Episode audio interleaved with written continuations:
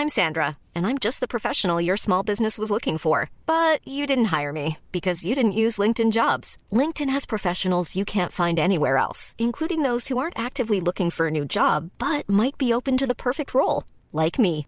In a given month, over 70% of LinkedIn users don't visit other leading job sites. So if you're not looking on LinkedIn, you'll miss out on great candidates like Sandra. Start hiring professionals like a professional. Post your free job on linkedin.com/people today.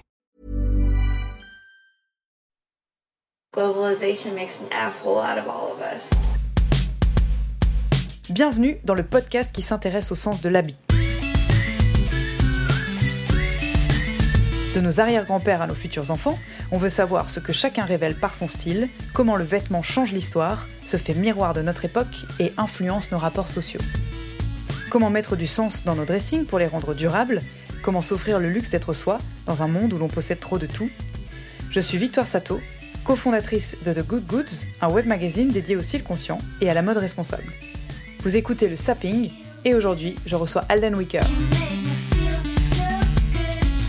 Alden est une green blogueuse new-yorkaise très renommée et sur son site EcoCult, elle est l'une des premières à avoir écrit sur la mode éco-responsable et le slow living. Elle est également journaliste freelance et fondatrice de Ethical Writers, un collectif de créatifs engagés pour la transparence et la durabilité dans divers domaines. Elle me reçoit dans son appartement de Brooklyn, quelques jours avant de boucler ses valises pour un an de voyage autour du monde avec Illich, son mari, architecte et DJ vénézuélien. Dans cet épisode, nous allons parler entre autres de camp scout hippie pour les enfants aux US, du magazine de mode Idéal et des nouvelles identités des New-Yorkaises. Cet épisode a été enregistré en anglais, conservé dans sa version originale et doublé en français aujourd'hui.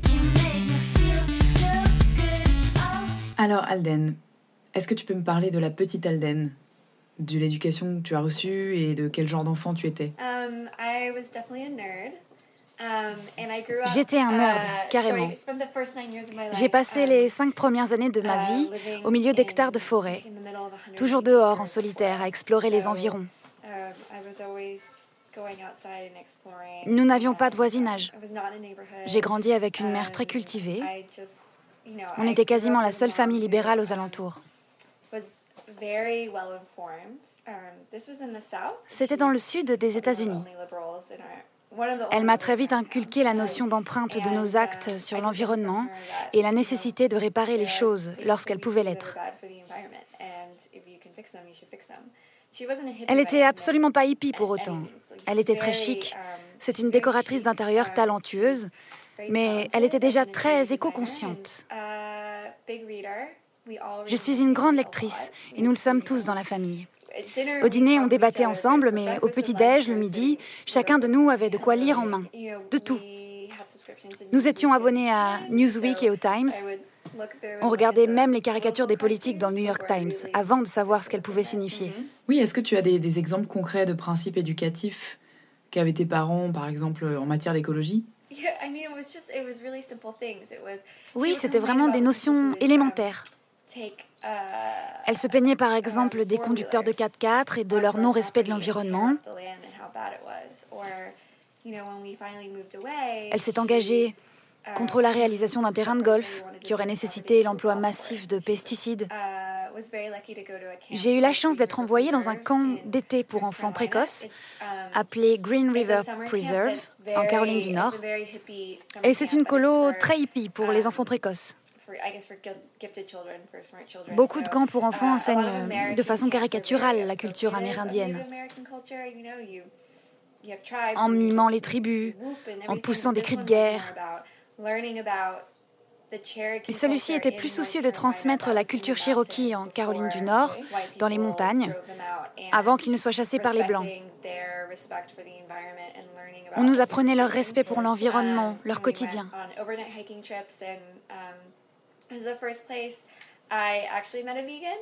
C'est la première fois que j'ai rencontré un vegan. Et c'est aussi la première fois que je me suis demandé pourquoi nous avions autant d'emballages. Tu veux dire trop de choses en général? On était en randonnée et on avait tous ces barres de céréales, tu vois? Et notre guide nous avait interpellés. Vous voyez tous ces emballages individuels que nous avons tous? Est-ce que vous trouvez ça normal? À quoi ça nous sert-il? Et ça a vraiment fait germer en moi des notions d'écologie. Et puis nous avons déménagé dans le Maryland. Et j'ai été dans une école également engagée, la seule école privée non religieuse de la région. Et quand les autres enfants participaient à des journées découvertes à Disneyland, on partait faire du camping sauvage, des randos. Et on apprenait à débattre sur les engagements politiques de chacun en tant que citoyen. Tu sais, je dois beaucoup à cette école parce que nous avons eu un semestre entier dédié à la sociopolitique, un semestre euh, que je pourrais appeler Ça peut arriver chez vous. On vous enseignait la genèse du nazisme en Allemagne, à quel point c'est finalement facile, ce qui se cache dans les discours, la corruption, le rôle des instances publiques.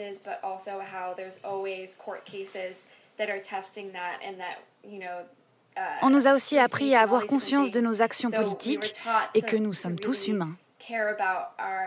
L'Amérique n'est pas exceptionnelle.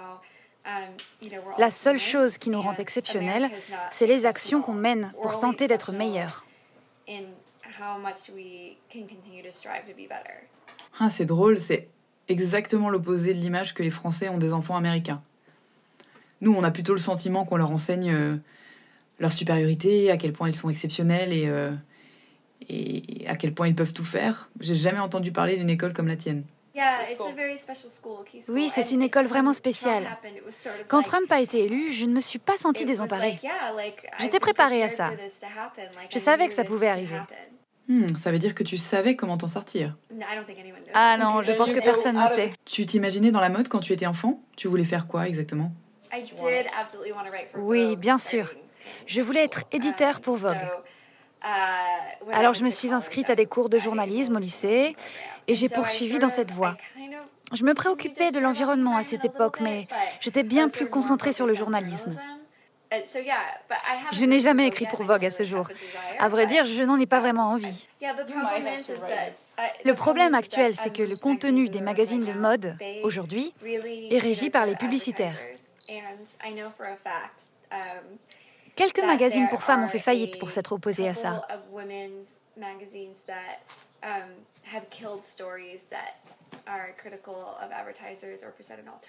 C'est intéressant que tu amènes le sujet parce que je voulais te parler de Vestoy. Tu connais Vestoy? Vestoy, c'est un magazine qui parle de vêtements. Je vais dire de la science du vêtement, dans toutes ses dimensions, historiques, sociales, philosophiques. Il a été fondé par Anja Aronofsky-Kronberg, euh, une Suédoise qui vit à Paris, qui est aussi chercheure et enseignante au London College of Fashion. Sa rédaction est passionnante, affranchie, notamment parce qu'elle est indépendante de la publicité, et elle dénonce en partie la relation étroite entre les journalistes et les marques. Quel est ton avis sur la question, étant toi-même journaliste? Oui, ce qui est triste, c'est que des magazines vraiment consciencieux, tels que le New Yorker, qui font un vrai travail de fond sur leur sujet, perdent de l'argent.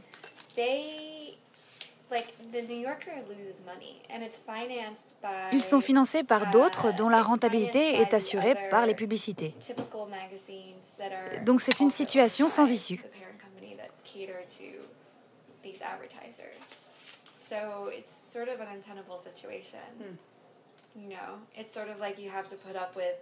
Et en tant que lecteur, tu joues le jeu. Tu sais que les informations délivrées ne seront pas vraiment consistantes ou fiables. Certains magazines rédigent de bons articles, mais ne parlent pas de sujets de fond en ce qui concerne l'industrie de la mode, seulement sur ce qu'ils estiment être des problèmes féminins. Je ne sais pas comment on peut sortir de cette situation.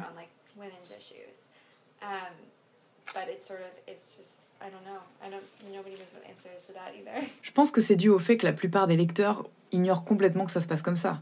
En fait, c'est probablement qu'il faut qu'on le dénonce davantage. Et c'est notre rôle en tant que journaliste de donner des informations qui sont justes, de pointer du doigt les erreurs et l'absence de consistance des magazines. Tu en lis, toi? Tu en achètes? Oui, ça m'arrive. Ici, par exemple, j'ai Marie-Claire, Elle, l'Almanach, le New Yorker, Sierra. Je garde le fil car j'adorerais écrire pour eux. Mais je crois qu'il va falloir un peu de temps encore avant qu'ils ne soient prêts pour ce que j'ai à dire sur la mode.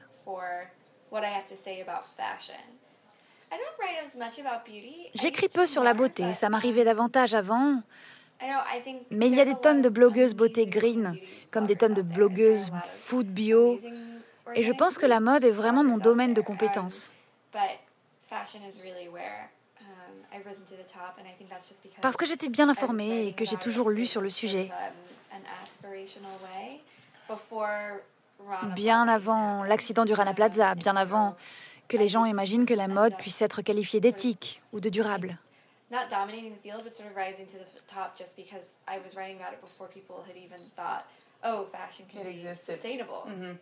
Oui, tout en ayant du style. C'est vrai qu'en France, dès lors que tu parles de mode éthique, tu perds 90% euh, de ton auditorat parce que les gens se représentent des fringues qui sont informes et que personne ne veut porter.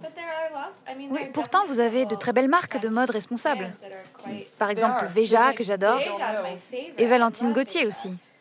Est-ce que tu as toujours écrit? C'est un besoin pour toi, euh, un moyen d'expression, une manière de gagner ta vie? Non, j'adore écrire. C'est vraiment ce que j'aimerais faire de ma vie. Mais ça devient de plus en plus difficile d'en vivre, c'est certain. Et si je n'écrivais pas, j'aimerais être personal organizer. Ah, c'est un métier, ça? Oh, oui, bien sûr. Bon, peut-être que les Françaises n'en ont pas autant besoin que les Américaines. Nous avons beaucoup plus d'objets, de trucs. J'adore ranger les placards. Non, plus sérieusement, j'adore écrire. J'aime euh, l'art d'écrire, collecter les informations, essayer d'en extraire la véracité, de le raconter. Et enfin, c'est un peu la même chose, mais ajouter une dimension fun et personnelle à une information. Une dimension introspective pour amener le lecteur à s'interroger. Par um, exemple, est-ce que la fourrure est éco-friendly? Comment tu décrirais ta relation aux vêtements? J'ai une vraie relation amour-haine avec mes vêtements. Et j'adorerais avoir un, un dressing capsule. Les Américaines sont des fétichistes du style des Françaises. Vous êtes des pionnières du acheter moins mais mieux. Ça fait partie intégrante de votre ADN. Malgré les vagues générées par Zara et H&M. Mais j'adore les vêtements, les belles choses, j'adore m'habiller. Et je suis convaincue que la bonne tenue peut littéralement changer l'issue de ta journée. Je ne crois pas qu'on puisse considérer que ce ne sont que des vêtements et qu'il est impossible qu'ils nous définissent. Bien sûr, pas une. Ryan Reynolds here from Mint Mobile. With the price of just about everything going up during inflation, we thought we'd bring our prices down. So to help us, we brought in a reverse auctioneer, which is apparently a thing. Mint Mobile unlimited premium wireless. Ready to get 30, 30, bit to get 30, bit to get 20, 20, 20, bit to get 20, 20, bit to get 15, 15, 15, 15 just 15 bucks a month. So, Give it a try at mintmobile.com/switch. slash $45 up front for 3 months plus taxes and fees. Promo for new customers for limited time. Unlimited more than 40 gigabytes per month slows. Full terms at mintmobile.com. Uniquement, mais c'est une facette de ce que nous sommes. On ne se définit pas par ses vêtements, mais on communique à l'autre la façon dont on se définit nous-mêmes par nos vêtements. Et j'aime exprimer mon état d'esprit du moment par mon style.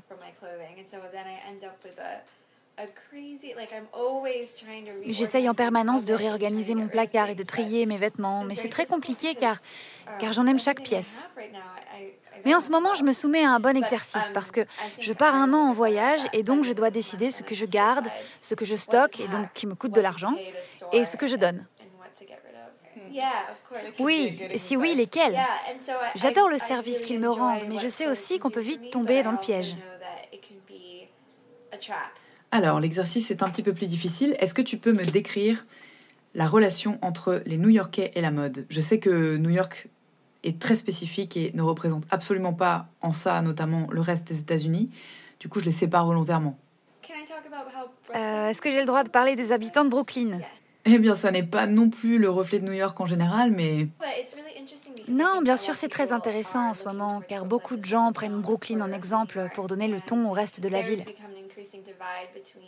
L'écart entre la façon dont les femmes s'habillent à Brooklyn et à Manhattan, ça me nuise. Ici, nous ne portons pas de talons, mais des chaussures confortables. C'est étrange de croiser une femme en talons à Brooklyn. Je crois que tous les New-Yorkais aiment expérimenter. Il n'y a pas vraiment de règles, tu peux essayer ci ou ça. La bizarrerie est encouragée. On chérit la liberté de pouvoir se vêtir comme on veut, vraiment comme on veut.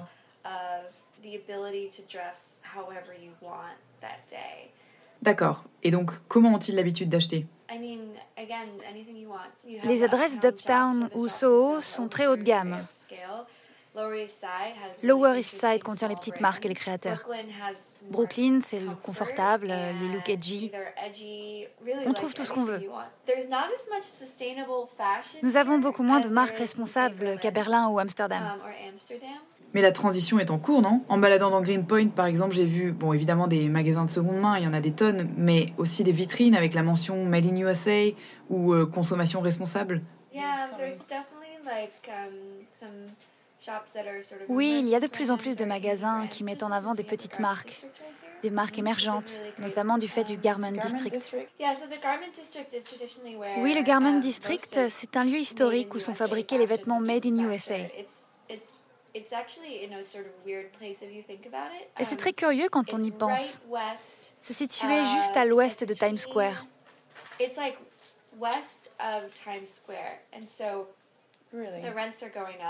Les loyers s'envolent maintenant.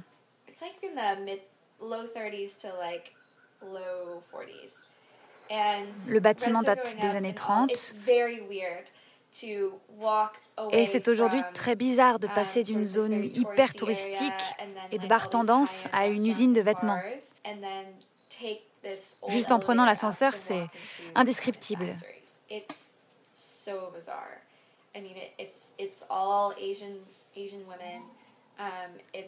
Et ce ne sont que des femmes asiatiques sous des néons. On a l'impression d'être en Chine. Certaines entreprises souhaitent déménager à Brooklyn où les loyers sont abordables, mais il faudrait qu'ils se mobilisent tous. Mais la plupart d'entre eux sont de vieux entrepreneurs coréens ou asiatiques qui ne veulent pas se relocaliser. Ils doivent tous déménager en même temps car ils partagent leurs designers. Et l'État va de toute façon finir par forcer ceux qui s'y opposent.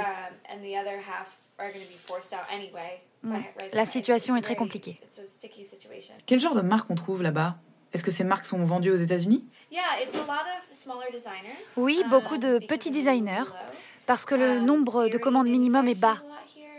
Theory, Rag Bone, des entreprises de petite et moyenne envergure. Et quand elles prennent de l'ampleur, elles sont obligées de délocaliser. Il y a essentiellement des vêtements, mais aussi quelques marques d'accessoires, de pochettes, dont la qualité n'est pas vraiment top. J'ignorais complètement que ça existait. Ça doit être très complexe parce que c'est très fort historiquement aussi, non? Oui, c'est aussi crucial pour les jeunes designers qui ne peuvent pas financer le minimum de commandes requises par la Chine lors de la conception. Mais c'est aussi fou de penser qu'ils sont prêts à rester juste à côté d'un quartier touristique. Est-ce que les Américaines ont des standards de garde-robe? Des indispensables, euh, quelque chose que tu dois posséder dans une vie, je dis n'importe quoi, une paire de loups-boutins ou euh, une pièce que, qui serait transmise de mère en fille c'est intéressant comme question.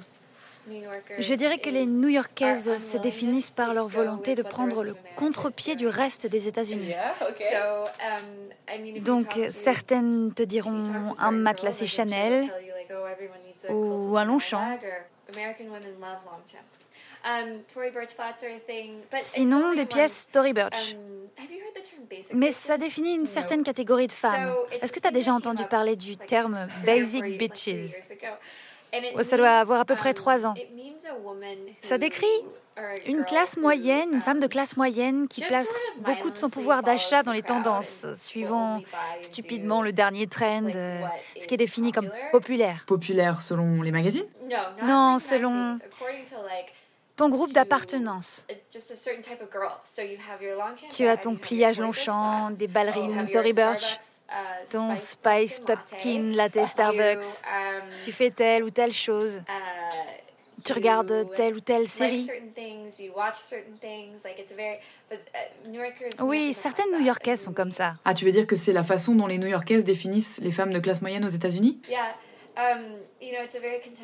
Oui, c'est un terme qui fait beaucoup polémique. Un jour, une de mes amies s'est énervée contre moi en me disant qu'elle aimait bien Starbucks aussi. Ce à quoi j'ai répondu Oui, mais c'est différent. Toi, tu as voyagé. Tu ne te définis pas par ces marques. Oui, tu ne laisses pas les marques définir qui tu es. Oui, et tu sais t'affirmer, prendre des risques. Je ne suis pas perfectionniste, je ne suis pas parfaite, et je ne l'exige de personne. Nous sommes tous humains. Et tu sais, quand je parle de ces filles, les basic bitches, ce qui me dérange, c'est que non seulement elles se définissent par les marques qu'elles possèdent, mais elles jugent également les autres femmes, celles qui sont différentes. Regarde, si tu regardes autour de toi, dans mon appartement, tu trouveras un tas d'objets qui ne sont pas conçus durablement. Mon dressing est imparfait également. Ce que j'encourage mes lecteurs à faire, c'est de s'informer et de décider de ce qui fait sens pour eux. Tu sais, j'ai récemment fait ce constat amer. La mondialisation fait ressortir le gros con qui sommeille en chacun de nous. Et nous consommons tous, nous agissons tous d'une manière ou d'une autre qui est néfaste pour l'environnement. Le seul fait d'être si dépendant de la technologie nous rend néfaste. Toute personne qui en blâme une autre parce qu'elle n'agit pas assez bien ou durablement à ses yeux est encore plus stupide. Est-ce que tu peux me donner ton avis sur la location de vêtements? Ah, la location de vêtements, oui. Oui, oui, oui, j'ai écrit là-dessus. J'adore l'idée. J'ai deux amis qui sont adhérentes de Rent the Runway à New York. Et c'est un système d'abonnement mensuel qui te permet d'emprunter trois pièces et de les garder aussi longtemps que tu veux.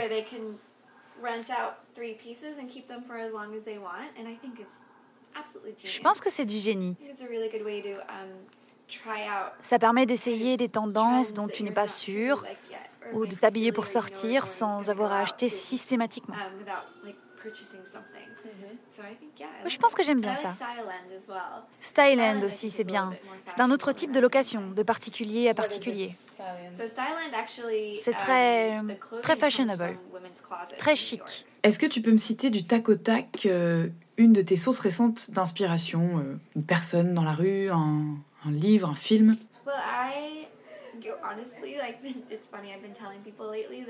Je ne me suis jamais vraiment retrouvée dans un style en particulier. Mais je crois que j'aimerais ressembler à une jeune maman française, jeune et chic, simple et fabuleuse. Tu vois, un jean droit et t-shirt structuré, classique, efficace. Une uh, blouse unie, une veste bien taillée. Alors, tu sais que je suis très friande de citations. Je t'avais demandé d'en préparer une. Quelle est-elle?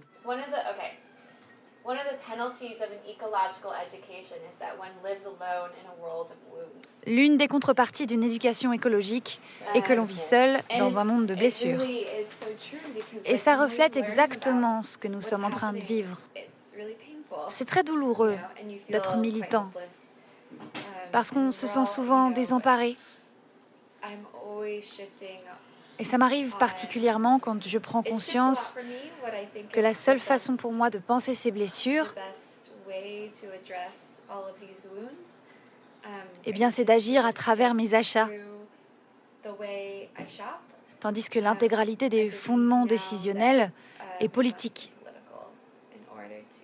Il faut qu'on change complètement, profondément et consciencieusement de paradigme.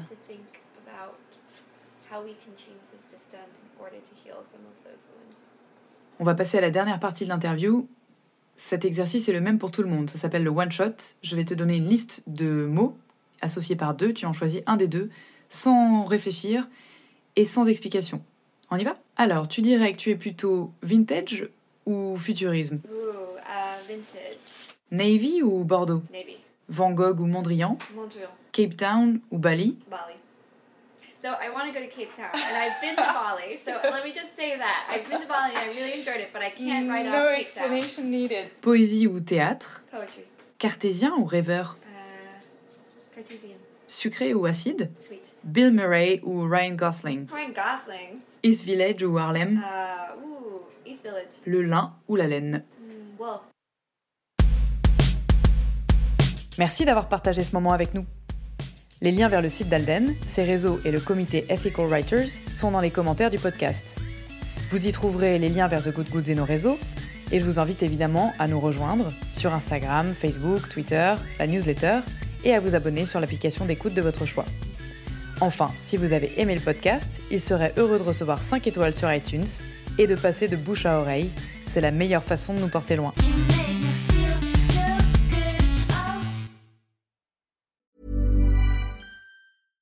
Hey, it's Paige DeSorbo from Giggly Squad. High quality fashion without the price tag. Say hello to Quince. I'm snagging high-end essentials like cozy cashmere sweaters, sleek leather jackets, fine jewelry, and so much more. With Quince being 50 to 80% less than similar brands. And they partner with factories that prioritize safe, ethical, and responsible manufacturing. I love that. Luxury quality within reach. Go to quince.com slash style to get free shipping and 365 day returns on your next order. Quince.com slash style.